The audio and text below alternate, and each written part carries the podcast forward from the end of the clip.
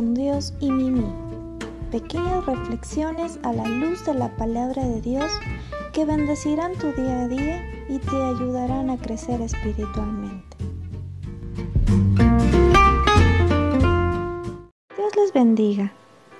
El día de hoy partiremos por un proverbio americano. Después de lo dicho y hecho, es más lo que ha dicho que lo que ha hecho. En este mundo existen personas que casi siempre se quejan y nunca hacen las cosas bien. Hablan, murmuran, se jactan, pero nunca saben hacer nada bien.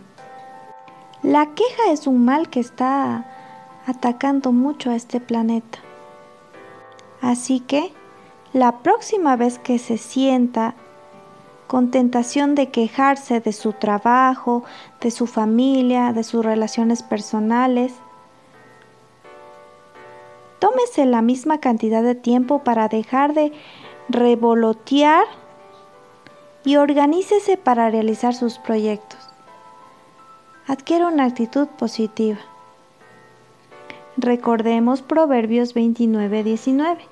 El siervo no se corrige con palabras, porque entiende, mas no hace caso. Así que recordemos que nuestra actitud es la clave para dejar detrás la queja. Es lo más sabio que podemos hacer. Para nuestra reflexión del día de hoy, tomaremos como referencia el libro de Abacú 2, versículos 3 y 4 pues la visión se realizará en el tiempo señalado. Marcha hacia su cumplimiento y no dejará de cumplirse, aunque parezca tardar, espérala, porque sin falta vendrá. El insolente no tiene el alma recta, pero el justo vivirá por su fe. Por lo tanto, nuestra reflexión será titulada El profeta enojado. De todos los profetas, que existieron en el Antiguo Testamento, el único que no registra ninguna profecía es Habacuc. Esto se da ya que él no estaba bien de ánimo por lo menos al comienzo de su ministerio. Él por su parte lo cuestionó a Dios diciendo, ¿Hasta cuándo Jehová clamaré y no me responderás? ¿Por qué me haces ver tanta iniquidad? Claro, es que tú eres tan limpio de ojos que ni te das cuenta del agravio, y como eres soberano, aniquilas naciones continuamente y sin piedad. Este era la indignación y el reclamo que tenía este siervo de Dios. Pero su disgusto era tal que él trató que Dios de alguna manera le respondiera inmediatamente.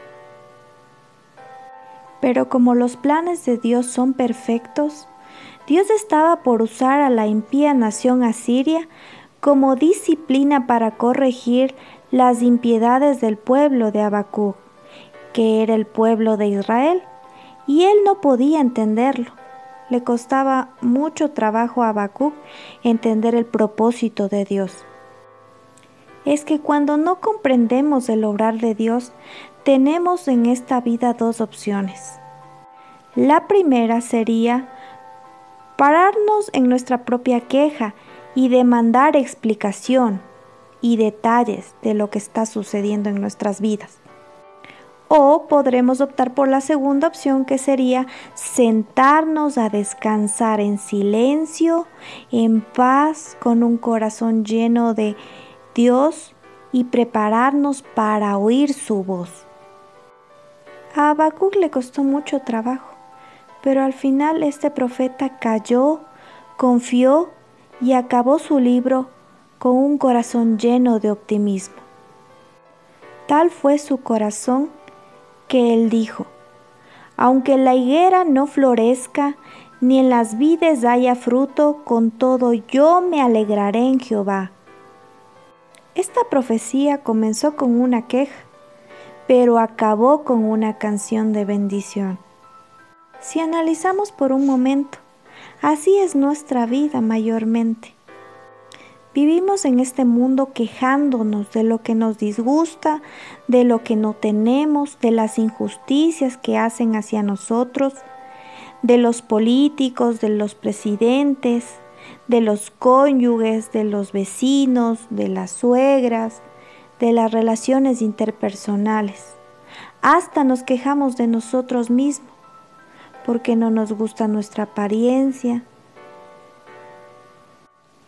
No nos sentimos a gusto con lo que somos y con lo que tenemos, con lo que Dios nos ha dado y con lo que no es necesario tener en nuestras vidas. Siempre queja, queja y más queja. Pero Dios quiere transformar esa actitud con una actitud optimista y quiere convertirla en una canción de fe. No exijamos a Dios respuestas inmediatas a nuestras dificultades. Por el contrario, descansemos en Él, estemos en paz y esperemos en su tiempo perfecto para que nos responda nuestras necesidades y nuestros anhelos. Recordemos que si vivimos con quejas, nunca creceremos en Él. Por el contrario, debe mejorar nuestra actitud. Y más que eso, siempre tener la mirada en Dios porque Él conoce el propósito por el que tenemos que transitar. Y también Él sabe que no ganamos nada con las quejas, por el contrario, eso disminuye nuestra fe y nos empobrece el corazón. Recordemos este versículo, mas el justo vivirá por su fe. Tal es su corazón, tal es su fe. Aprendamos a vivir por fe, de lo contrario nuestra alma sufrirá y estará bajo el rencor, la ira, las incongruencias de esta vida. Y recuerden que necesitamos que nuestra alma esté purificada para un día ver esa gloria que Dios tiene para nosotros. Y finalmente, recordemos un salmo tan preciado. Capítulo 75, verso 3. Se podrán arruinar la tierra y sus habitantes, dice Jehová, pero yo sigo sosteniendo sus columnas.